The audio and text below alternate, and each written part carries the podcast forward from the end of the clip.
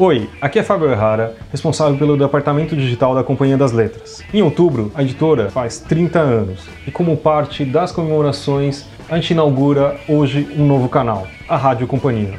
E aqui traremos para vocês conteúdos exclusivos como entrevistas com autores, leituras, palavra do editor, listas e tudo mais que for desse universo. E no programa de hoje, Bernardo Carvalho é entrevistado por seu editor Flávio Moura, falando do seu novo livro Simpatia pelo Demônio. Em seguida, Maria Bethânia lê Minha Couto por ocasião dos 30 anos da editora. E por último, Lilia Zambon, nossa gerente de marketing, fazendo uma lista de livros sobre livros. E para começar, Bernardo Carvalho, um dos maiores romancistas brasileiros, conta detalhes da construção de seu novo romance Simpatia pelo Demônio.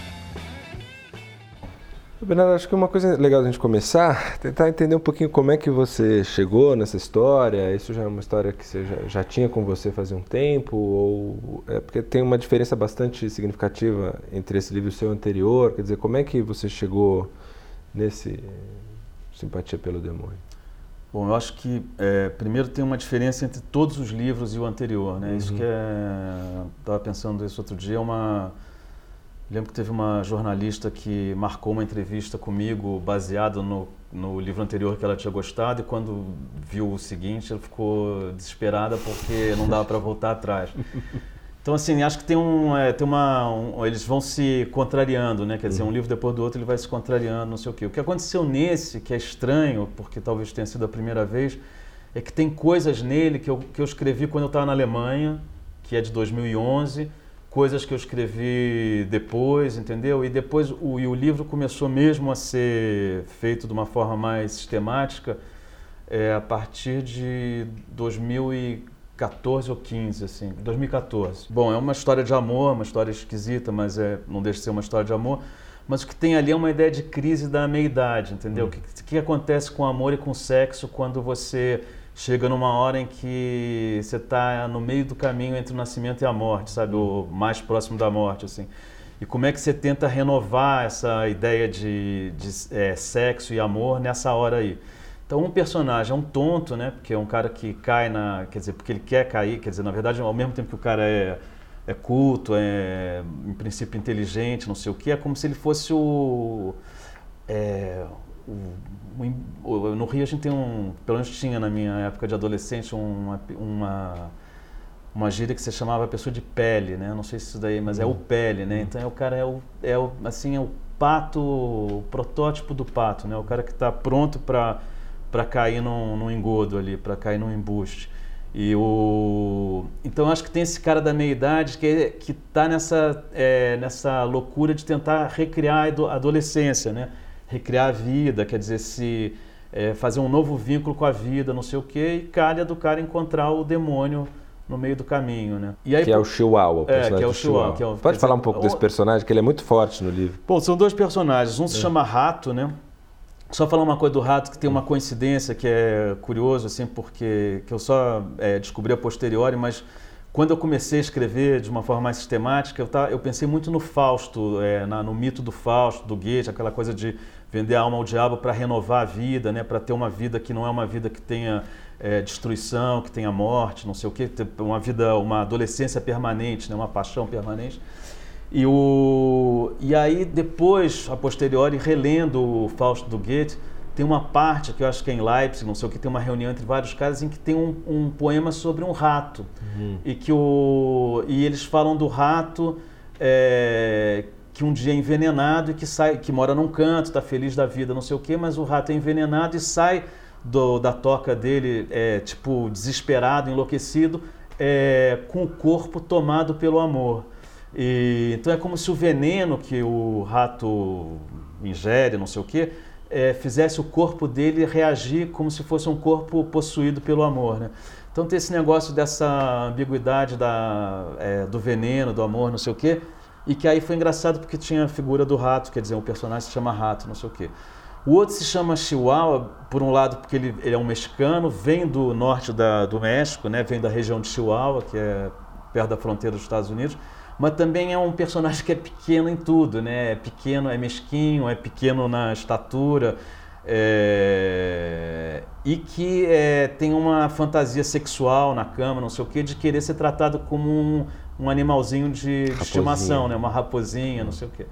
Então é o Chihuahua, o Chihuahua é um pouco isso aí. E também é, é um cara, um cara que joga com essa com a sedução, que é uma sedução de dessa do, do, de uma espécie de uma ilusão do animal de estimação, né? que está sempre à sua disposição, não sei o que, está sempre ali é, como se fosse um animal fiel ao dono, mas na verdade é o próprio demônio que está seduzindo a vítima dele, não sei o quê.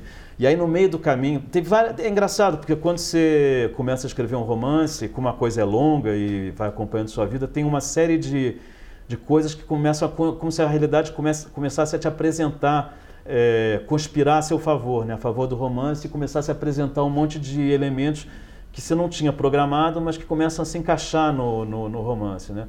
Então, por exemplo, tem uma. O Chihuahua ele trabalha num laboratório de neurociência em Berlim e quer dizer é uma ficção, não é? Não estou me referindo a nada é, real, mas o fato é que existe em Berlim uma neurocientista que trabalha com a mesma mesmo tipo de pesquisa que o Chihuahua trabalha. Que, que é, é uma espécie de cura pelo olhar? É não é de cura, é uma, é, uma, é uma tentativa de influência do mundo para o bem através do olhar. Hum. E, e, esse negócio parece ridículo, não sei se quem me falou, mas é, talvez você mesmo fale assim, isso aqui é muito inverossímil, quer dizer, essa situação, isso aqui não existe. Mas, no entanto, um dos principais laboratórios de neurociência na Alemanha, financiado como pelo Estado alemão, não sei o que, como uma pesquisa de ponta em neurociência, tem a ver com essa influência da humanidade para o bem pelo olhar, entendeu? Então esse negócio eu descobri foi estranho, porque foi quando eu vivi em Berlim e essa é uma das coisas que já estavam mais ou menos sendo escritas. É, eu fui convidado para participar de, uma, de, um, de, um, de um dia, uma espécie de um workshop, é, um dia inteiro no, no estúdio do Olafur, da, e ele apresentava, convidou várias pessoas para darem palestras ou, enfim, é, é, comunicarem os seus trabalhos, não sei o quê. E tinha essa neurocientista. É, e eu fiquei, tipo, eu falei assim, isso aqui é uma piada, entendeu? Porque era incrível, porque ela dizia como ela, ela podia influenciar um terrorista. Que ela ia ver o terrorista e ficava olhando no, no olho e transmitia as ondas do bem e fazia, contaminava o corpo do, do terrorista para o bem, não sei o quê, e fazia aquele cara virar um, uma boa pessoa. E quer dizer, não é tão primário nesse sentido, mas enfim, mas eu resolvi usar isso no livro e tudo tem a ver com essa, essa coisa do olhar é, é, é permanente, né? Desde o início, quer dizer, na verdade o Chihuahua vai para Berlim para estudar para fazer uma tese sobre hipnose na psicanálise. E, e, tudo desde o início do livro tem a ver com o olhar, né? com a sedução, com o cara quando encontra o outro, quer dizer, ele tentando. Tudo é pelo olhar. E no meio do caminho, isso que eu estava dizendo que não é previsto, de repente eu li, em não sei, em alguma, algum jornal, um negócio, de uma descoberta, uma pesquisa japonesa, de uma descoberta de que os animais de domésticos, o cachorro, produzem uma, uma não sei se é um, um hormônio no cérebro que faz com que o olhar dele é, produza o mesmo hormônio no cérebro do, do, do dono, né? E faça com que o dono é, fique enternecido pelo, pelo, pelo animal de, de estimação. Né? E isso é um negócio que o animal provavelmente aprendeu ao longo dos anos é, na vida doméstica, a partir, vendo o que, que os bebês fazem com os pais.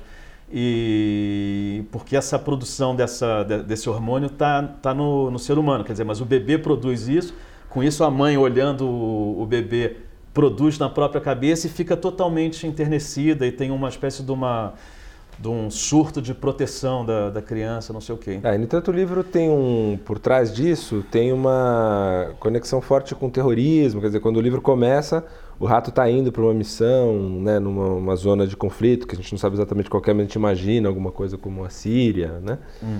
É, como é que esse, essas preocupações que você está falando agora que te moveram para escrever o livro se conectam com esse com esse panorama um pouco maior da trama do livro. É, porque o que eu acho que assim que acontece hoje no mundo, sempre aconteceu, mas hoje a coisa está mais pontual e mais individualizada, essa ideia da, do combate à violência. E é um combate meio inócuo, porque parece que é, com essa, essa aparição aí dos, dos terroristas individuais, né, desse cara que não está afiliado a nenhuma nenhuma organização necessariamente, quer dizer, que age por conta própria, por simpatia por uma organização qualquer e que pode cometer um ato suicida e terrorista e, e, deixar uma mensagem dizendo eu fiz por essa organização, mas a organização nem conhece, nem sabe quem esse cara é. Então é essa ideia aí do, desse, dessa violência individualizada assim me interessa. E, e as formas de combatê-la são todas é, impotentes, né? são um pouco inócuas. Assim, por mais que você tente, assim, parece que o negócio não funciona. E os discursos que. É engraçado que eu estava pensando que o livro. Esse discurso. Tem um discurso que não aparece no livro nunca, que é o discurso sociológico, né, da ideia de você responsabilizar as desigualdades sociais como causa dos atos terroristas. Né? Isso é um discurso que é um discurso lógico, é plausível, mas que não aparece no livro uhum. e que uhum. aparece cada vez menos também nas tentativas de, de combater a violência. Né? Então, é, eu não sei, eu comecei a ficar interessado por uma. É, talvez eu não tenha muita clareza em relação a isso, mas uma passagem, quer dizer, no passado é, se acontecia alguma coisa, se, por exemplo, tivesse um assalto no Rio de Janeiro, ou bomba explodindo, não sei o quê, todo mundo falaria, é, porque tem desigualdade social, quer dizer, é uma miséria no Brasil, tem uma, uma história de racismo, de escravidão, não sei o que, não, não, não, uma, uma discriminação incrível, e já não se fala mais isso, quer dizer, já, a, a coisa passou é, para um outro nível, que é um nível talvez mais pontual, mas como se o combate da violência passasse por uma por é, métodos técnicos, né? Como se a descoberta de alguma tecnologia, de alguma coisa científica, como essa história do da coisa da neurociência pelo olhar, não sei o quê. Então isso daí me interessava, entendeu? Essa coisa da violência, de uma premência da violência muito grande, uma, uma presença da violência cada vez maior, ainda porque ela está individualizada, porque ela não tá, ela não é muito discernível, assim, você pode pode explodir uma bomba aqui na minha porta, quer dizer, um cara pode estar passando e resolver fazer um atentado suicida e ninguém sabe por quê, entendeu? E é um indivíduo que resolveu fazer isso. E, e não sei, associar isso com, com relações individuais também, como relação de amor, relação é, de sexo, de desejo, não sei o quê, não sei. Não, quer dizer, se eu tivesse clareza absoluta do que eu queria fazer, eu não escrevia um romance, né? Podia fazer uma tese, mas é o que eu acho que o que o romance faz é ele é, ele expressa um pouco a sua perplexidade, né? Quer dizer, você é, chega na, tenta chegar na ideia junto com, com a própria obra, né? Hum. Com a, a, obra ela é o processo, né? Ela não hum. é o, o final e não é uma ilustração de uma coisa que já foi conquistada, né? Ela é uma tentativa de conquista desse entendimento. Então é, eu acho que o livro é um pouco isso, entendeu? É uma espécie de uma de uma sintonia aí do que está acontecendo no mundo, de uma, de uma questão pessoal, que é essa coisa da meia-idade, né? como é que você renova o amor e o sexo é, nessa idade. E, e, como é que eu associo essas coisas, quer dizer, como é que é chegar à meia-idade nesse, nesse mundo do, jeito que ele está agora, entendeu? É, isso me interessa, né? Quer dizer, não é... Eu não sou jovem, eu não tenho 20 anos, quer dizer, eu não sei como é que é para um cara de 20 anos esse mundo hoje, entendeu? É, mas para mim ele é, tem, um, tem uma urgência e uma, uma intensidade que talvez ele não tivesse se eu tivesse 20 anos. Talvez eu fosse mais, levasse mais, é, de uma forma mais leve, né? E, e eu tomo essa, essas coisas que eu vejo como muito, de uma forma muito pessoal, né? Então acho que era um pouco é, transformar esse mundo num, num, delírio pessoal de uma relação amorosa de duas pessoas. E, no entanto, tem uma reflexão bastante é, desenvolvida no livro sobre a violência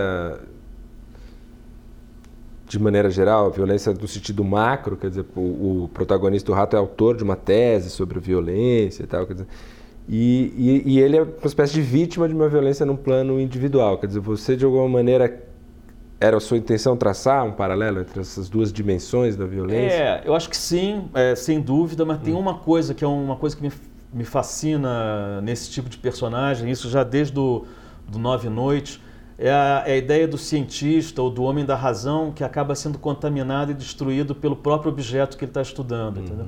Então, é, no Nove Noites tinha o cara que era o antropólogo, que, que era um cara arrogante, enfim, ambicioso dentro do, o próprio homem da ciência, né, da ciência ocidental, da razão e não sei o que, que vem para a selva né, para estudar os selvagens. e acaba sendo contaminado pelo aquele objeto e se transformando ele mesmo, quer dizer, se identificando ali de uma forma fusional com, com, essa, com o objeto da ciência, né? quer dizer, como se o objeto da ciência fosse, tivesse a potência de contaminar e destruir é, a própria razão e a própria ciência. Né? E aí isso se reproduz aqui um pouco desse jeito, né? É, o, é um cara que estuda a violência, que que tenta é, chegar, é, é, planejar métodos de combate à, à, violência que não passam pela sociologia nem pela história, né? porque nunca ninguém cogita aí que haja que a, as desigualdades sociais precisam ser combatidas, não sei o que. Isso eu também acho interessante porque acho que tem a ver com o mundo da gente. Mas é esse cara que passa a vida estudando isso, que faz uma tese de doutorado sobre como combater a violência e que é uma tese de doutorado que passa a ser adotada em diversos é, casos e instituições e não sei o quê, esse próprio cara ele não consegue dar conta da violência na hora, ele tem um ponto fraco que é, é que é o amor. E, e, na hora que a violência se combina com o amor ali, ele já não consegue entender. Quer dizer, ele consegue entender a violência no lugar em que a violência está é, descrita e denominada e mapeada como violência. Uhum. Quer dizer, se ele for para uma guerra, ele entende Sabe direitinho o que ele tem fazer. que fazer. Uhum. Mas na hora que a violência está dissimulada no amor, por exemplo, ele já não tem como reagir, né? Ele é um corpo totalmente indefeso. Então isso daí me interessa, me interessa esse tipo de personagem que tem essa ambiguidade aí, é, sobretudo em relação à razão. E daqui a pouco a gente volta com essa conversa. E agora quero trazer para vocês um pouco do que foi uma noite muito especial. Maria Bethânia e Minha Couto juntos em um palco. Como parte das nossas comemorações, Betânia lê um trecho emocionante do novo livro de Minha Couto, Sombras d'Água. Vamos ouvir? Então, o, o, que este, o, que este, livro pretende é fazer um, uma revisitação do passado, mostrando que essa pluralidade começa no passado. Temos vários passados, não temos um único, não há, não há uma única história dos nossos, dos nossos países. É? Essa história solene oficial, essa que, que, é, que, é, ensinada nas escolas, que é proclamada com, com os, os, heróis solenes, etc., ah, é apenas uma, é uma versão. Normalmente é a versão dos vencedores, mas já há, há outras versões e essas outras versões têm que ser escutadas e eu. Ah, é esse trabalho que eu estou fazendo com esta trilogia, dando voz àquelas outras mais silenciadas versões das nações que compõem esta única nação. Falei sobre o livro, eu acho que agora seria, seria a vez de escutar Betânia. Né? És um senhor tão bonito quanto a cara do meu filho. Tempo, tempo, tempo, tempo, vou lhe fazer um pedido. Tempo, tempo, tempo, tempo. Tudo começa sempre com um adeus. Esta história principia por um desfecho, o da minha adolescência. Aos 15 anos, numa pequena canoa, eu deixava para trás a minha aldeia e o meu passado. Algo, porém, me dizia que mais à frente iria reencontrar antigas amarguras. A canoa afastava-me de Cocolane, mas trazia para mais perto os meus mortos.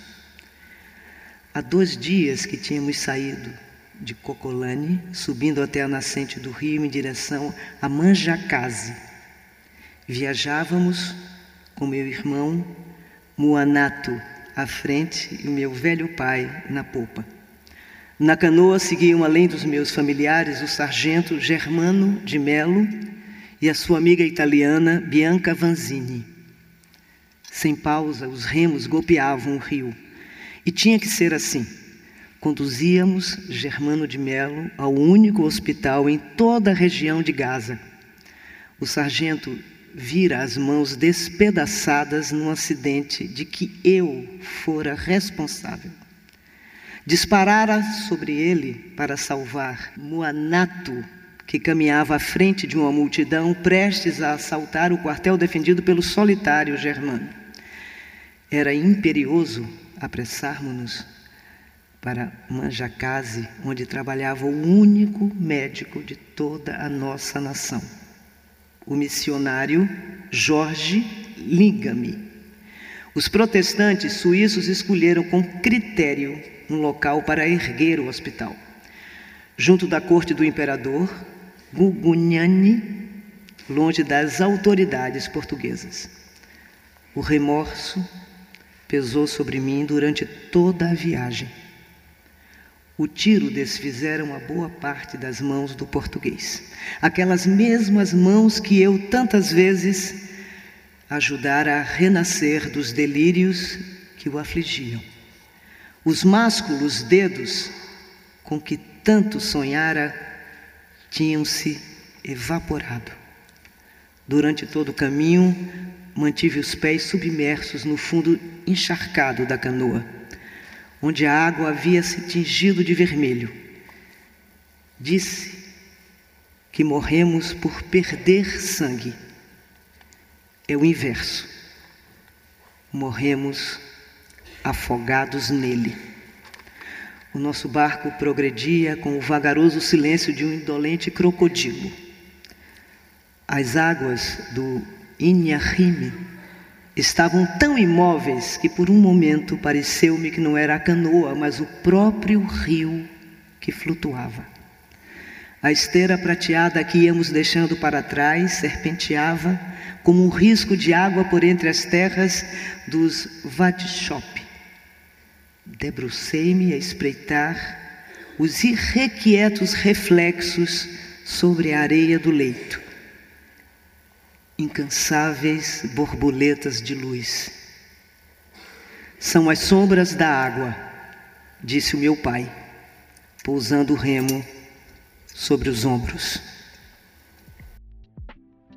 Esse trecho que Betânia leu faz parte do segundo volume da trilogia As Areias do Imperador, que dá continuidade ao romance histórico que se passa em Moçambique no fim do século XIX.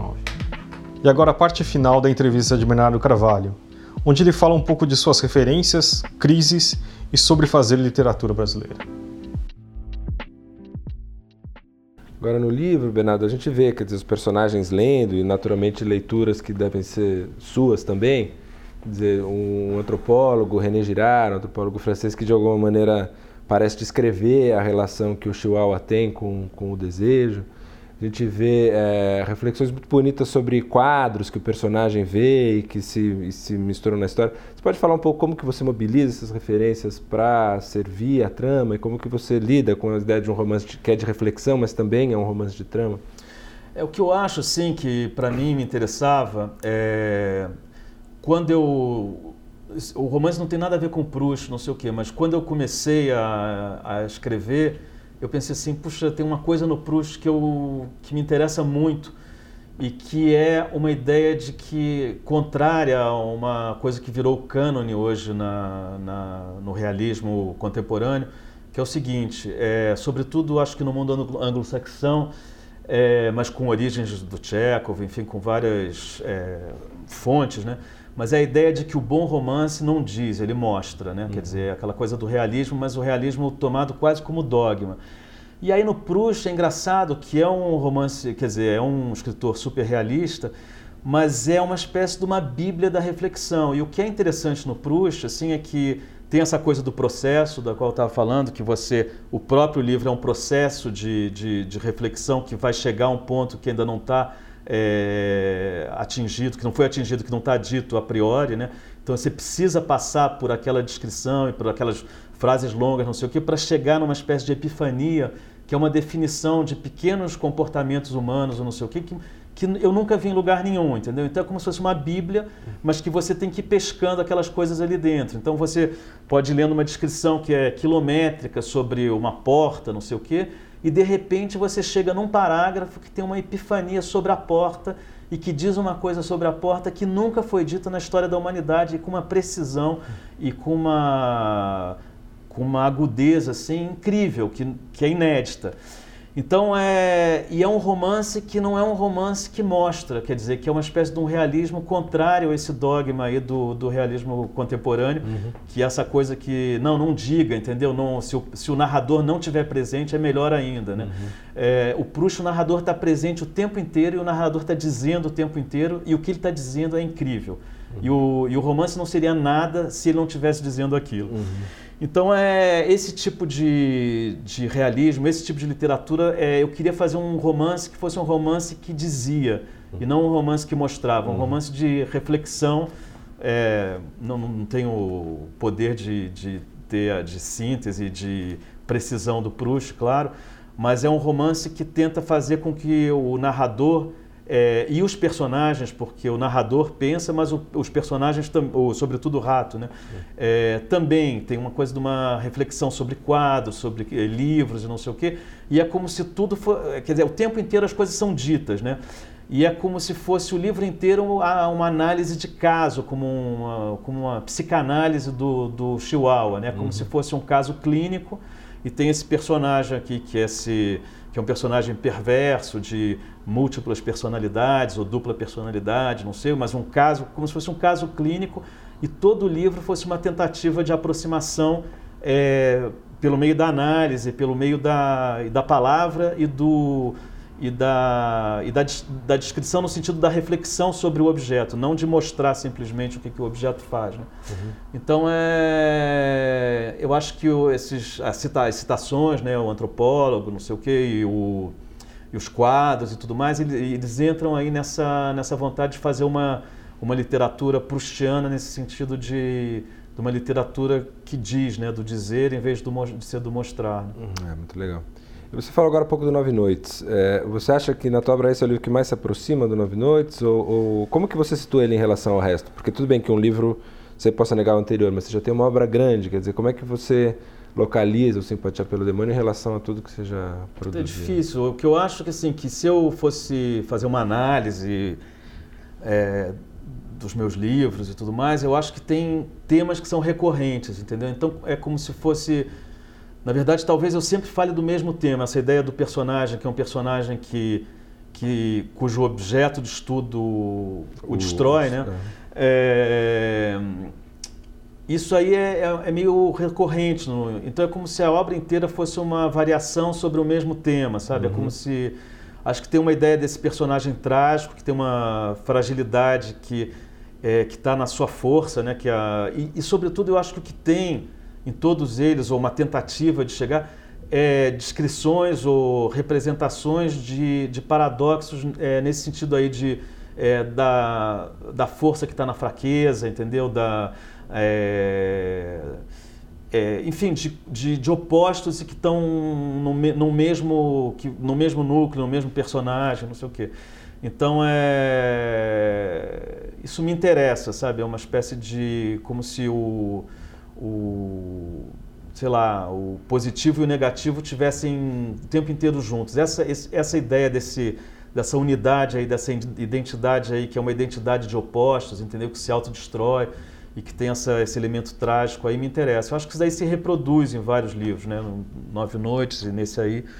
Mas, mas se não, eu não sei, eu não sei de qual que ele é mais próximo, assim. Talvez talvez nove noites, não sei. Porque no anterior, na reprodução, você fez uma opção de fazer uma quase que uma desconstrução né, de um certo discurso de direita da internet, mas não era um livro de trama, não era um não. livro é, com né, uma história fácil de acompanhar, era um não. mergulho numa reflexão. É, e tinha sobretudo uma espécie de uma de um palavrório ali, de uma coisa, de uma loucura que é essa loucura aí da internet, Isso, desse exato. discurso que não. que parece que está solto, só que é automático, né? É, mas nesse sentido, estruturalmente, isso é bem diferente. É né? totalmente né? diferente, é, totalmente é. diferente. E ao mesmo tempo parece alguém que leu e me disse, é, parece também que não acontece nada, entendeu? Que hum. parece que o negócio está girando, é como se fosse uma tentativa, como uma, uma, um caso clínico mesmo, como se hum. fosse uma ficasse girando em torno de um personagem, tentando entender esse personagem por diversos ângulos uhum. e criando situações e, e, e, se apoiando em quadros ou livros, ou não sei o que, que deem alguma alguma que remetam a alguma alguma chave para conseguir se aproximar desse personagem, né? e entender o que, que é esse personagem. Uhum. E uma espécie de opacidade desse personagem também, ao mesmo uhum. tempo em que, em que ele é hiperanalisado, né? analisado até, até a exaustão. E, mas no Reprodução tem uma coisa que é uma caricatura do, do discurso de extrema-direita e dessa direita da internet meio inconsequente, essa coisa quero quero ser antipoliticamente correto, é. né? Quer dizer, eu quero tenho esse desejo de não não não me submeter ao politicamente correto, então eu quero dizer tudo, não sei o quê. Então parece que é um monstro, parece que é uma caricatura, ao mesmo tempo é, é um livro que eu acho que tem um monte de coisas engraçadíssimas, mas no final tem uma coisa que contradiz e que faz esse personagem, que parecia que, que era uma espécie de um personagem esvaziado de, de humanidade, é, obriga esse personagem a cometer um ato humano. Uhum. Então tem um, é um final de uma super triste, né? Uhum. Então é um negócio que então isso aí também me interessa, tem essa ambiguidade aí. Ao mesmo tempo que é um cara que é uma caricatura, que não tem nada por dentro, não sei o quê, chega uma hora que a humanidade dele no final, de alguma forma, é, é revelada numa, num final que é quando ele é obrigado a cometer um ato de bondade, entre aspas. Né? Então, é... então isso aí também me interessa. Né? Não, mas uma última pergunta que eu queria fazer Assim, os uh, personagens desse, sobretudo desse livro, mas bastante na sua obra também, quer dizer, são muitos cidadãos do mundo, né? Se movimentam com muita naturalidade para Nova York, Berlim, Paris e tal. É, você, como você responde a crítico que sente falta de um certo enraizamento brasileiro na top? Você já deve ter ouvido isso muitas vezes. Muito. Como que, que, que você primeiro enxerga esse enfoque, que eu acho que é muito problemático, mas depois como é que você responde a isso? É engraçado porque uma vez me disseram que um cara importante, um cara cultura brasileira, é, tinha visto Mongólia na livraria ou alguém falou assim, pô, lê esse livro aqui, é legal, não sei o que. Ele falou assim, não posso ler um livro que se chama Mongólia, porque isso aí não é literatura brasileira, é, então tem uma coisa de introjetar o preconceito que é incrível, uhum. isso assim, é como dar um tiro no pé. E a outra coisa é que uma vez eu fui para eu fui para Chicago, é, na Universidade de Chicago, tinha um encontro de, pequeno, mas de literatura brasileira, e tinha um cara que é o, era, o, era o cara que é, era um mexicano, mas ele era da Universidade de Chicago, e ele cuidava de literatura latino-americana, não sei o quê. E ele foi no encontro. E a primeira pergunta que ele fez, ele falou assim, você é, como é que você explica que só, você só escreve sobre é, estereótipos é, da América Latina e do Brasil, entendeu? Índio. Hum. É, é, e aí eu tive um ataque de nervos, porque eu falei, puta, mas quando eu escrevo da Mongólia, eu não posso escrever da Mongólia porque eu sou brasileiro. Quando eu escrevo de índio, eu estou escrevendo sobre estereótipo, entendeu? Então é tem um negócio aí que é louco. O que eu acho é o seguinte: eu sou um escritor brasileiro, eu não sou escritor de outro lugar, minha formação é brasileira, eu escrevo numa língua que é um português que se fala no Brasil, que é considerado patuá em Portugal. Uhum. Então, assim, é uma, é, eu sou um escritor totalmente brasileiro, escrevo numa língua brasileira, portuguesa do Brasil. É, e por mais que eu não queira, as questões que estão na minha cabeça são questões de alguém que foi formado no Brasil. Né? Uhum. O que eu acho que tem desde o início, é, desde o Aberração, que é um livro de contos, que é o primeiro livro que eu publiquei, é uma, é uma vontade de negar a identidade, entendeu? E, sobretudo, uma vontade de sair do lugar onde você está. E não importa onde, onde é esse lugar, pode ser fora, pode ser em qualquer lugar, mas é uma vontade de não é, de sair daqui. E esse aqui pode ser qualquer lugar, pode ser o Brasil, pode ser Nova York, pode ser o Haiti, não sei o quê, mas você tem que sair do lugar onde você está. Esse negócio é fundamental, entendeu? Então acho que tem uma coisa na, na, em todos esses livros que é uma é, um, é recorrente também, é uma é como se fosse como o princípio deles é assim, você tem que sair do lugar onde você está. E, e por acaso o lugar é, o meu lugar é o Brasil, porque eu sou brasileiro, escrevo em português, escrevo em português do Brasil e sou um escritor totalmente brasileiro. Então, mas a, a obra inteira ela, ela lida com esse negócio, saia do seu lugar, saia do seu lugar o tempo inteiro. Então é uma é uma é como se fosse uma força é centrípeta ou é, centrípeta é para fora, fora é. né? é, uma uma obsessão centrípeta, entendeu? Uhum. Que tem que é como uma fantasia, mas não é para ir para lugar nenhum, entendeu? Eu não quero ir para Nova York, não quero ir para Paris, não quero ir para o Haiti, não quero ir para o Congo, não quero ir para lugar nenhum, mas eu tenho que sair do lugar onde eu estou. E esse lugar pode ser, por acaso, é o Brasil porque eu sou brasileiro, uhum. entendeu? Mas é, poderia ser qualquer outro lugar. Mas eu acho que isso daí define todos, todos esses livros, entendeu? Essa força é o tempo inteiro é uma questão. E é uma questão dizendo assim, identidade é mentira, entendeu? Identidade é uma ilusão, identidade é uma farsa, e identidade faz você não ver as outras coisas. Quer dizer, a identidade é um conforto. E então tem uma espécie de um desconforto com a identidade. E isso daí é uma isso também é recorrente, entendeu? Uma vontade de dizer tem uma farsa aqui, tem uma impostura aqui, nessa ideia de que uma vez conquistada a sua identidade, você pode sentar e ficar em casa porque você está bem, entendeu? Hum. Você nunca está bem. Então é eu acho que isso aí não é só metáfora, eu acho que tem um, é, é, inconsciente de um lado, mas cada vez mais consciente também, porque eu acho que eu repito isso sem parar, entendeu? Desde o do primeiro livro. Então acho que tem uma, uma, uma, cada vez mais uma consciência, uma reflexão sobre esse negócio, que essa que esse movimento para fora, entendeu? E para fora da identidade, para fora do lugar onde você está. Então acho que é isso, entendeu? Mas, é, mas falando dos paradoxos, né, da coisa do dos opostos que estão dentro de uma mesma de um mesmo núcleo, de uma mesma identidade. Mas esse é o meu paradoxo, entendeu? Ao mesmo tempo eu sou totalmente brasileiro. Eu não sou um escritor francês, eu não sou um escritor americano. É, a compreensão dos meus livros ela se dá por completo no Brasil, muito mais do que em qualquer outro lugar. Quer dizer, mesmo se eu for bem recebido na França, quer dizer, vai sempre ter uma relação ali que é uma relação com o outro. Ele supõe que eu estou dizendo uma coisa que talvez eu não esteja dizendo, né? Então, por mais que possa haver rejeição aqui também, eu acho que tem o, o entendimento do que eu estou fazendo, ele vem daqui, né? Uhum. Quer dizer, uma obra feita no Brasil para o Brasil. E para encerrar o programa de hoje, uma lista de livros que fala de livros, em uma conversa com nossa gerente de marketing, Lilia Zambon. Bom, atendendo aqui ao pedido do Fábio, fiz uma lista de livros, mas uma lista de livros sobre livros. Então, acho que vai ser interessante para vocês, porque imagino que aqui, em cada um desse livro, vocês vão encontrar, assim como eu, uma, uma boa história que deve refletir muito daquilo que, que vocês sentem como leitores. São, são histórias, no geral, que, que remetem a essa nossa relação e a esse prazer que nós temos quando, quando lemos. Bom, para começar, eu separei dois livros do, do Alberto Mangel, que todos sabem é um, é um grande leitor, é, tem uma biblioteca gigante e que nesses dois livros fala muito da relação dele, dele como observador de leitores, é, com o livro. Então, na, na biblioteca à noite, claro, ele fica muito mais centrado nas bibliotecas, nas, claro, grandes bibliotecas, mas muito também numa, numa relação pessoal da, da biblioteca que as pessoas têm, com, muitas vezes com, com as próprias bibliotecas. Então, ele, ele fala, por exemplo, do, do desafio que é você organizar a sua própria biblioteca. Então, como você organiza? É por título, é por tamanho, é por cor? Enfim, cada um tem o seu jeito, cada um pode mudar o jeito ao longo da vida.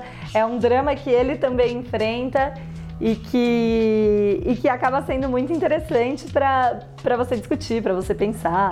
Porque todo mundo tem um jeito de arrumar a sua biblioteca, a sua estante. É, e que é diferente para cada um e você vai achando sua própria lógica, então é, é muito legal. É, um outro, o outro livro dele é Uma História da Leitura, é um, é um livro que aí sim ele vai, vai centrar muito mais na, na, na no leitor e na relação que ele tem com, com a leitura, com as histórias que ele lê. E é, é engraçado porque eu tava, quando eu estava lendo esse livro, tinha uma parte que ele falava que, que todos nós, como leitores, temos muita curiosidade para saber o que a outra pessoa está lendo. Então, quando a gente encontra uma pessoa e ela está lendo algum livro, a gente sempre vai dar aquela espiadinha para descobrir o que, que a pessoa está lendo. E bem no momento que eu estava lendo, lendo essa, essa parte do livro, uma, eu estava no ônibus e uma pessoa praticamente deitou no meu colo para saber o que eu estava lendo. Então foi aquela coisa de relação de leitura com a realidade muito forte. Bom, e aí para entrar um pouco num, num, livro de ficção sobre, sobre livros, é, tem um livro da Gabriele Zevin que chama A Vida do Livreiro A.J. Fikri, que conta a história de um livreiro que tem uma, uma livraria pequena e tal, e ele está num, num momento um pouco desiludido da vida. E numa noite, na porta da livraria aparece um, um pacotinho Quando ele vai ver o que é esse pacotinho, ele descobre que ali no meio tem uma, um bebezinho que foi abandonado. E aí a história vai se desenvolver entre o relacionamento desse livreiro que já estava desiludido com a vida e essa essa menininha que vai crescendo nesse ambiente da livraria, no meio dos livros e, e é uma é uma história deliciosa, porque, enfim, é um, é um, é xodózinho até dos, dos livreiros, porque eles ele, o livro conta várias das situações pelas quais os livreiros passam no, no dia a dia e que a gente às vezes nem imagina. Então tem uma, uma cena muito engraçada que a, um cliente, uma cliente chega e fala, ah, porque eu quero aquele livro de capa vermelha que, que está vendendo muito.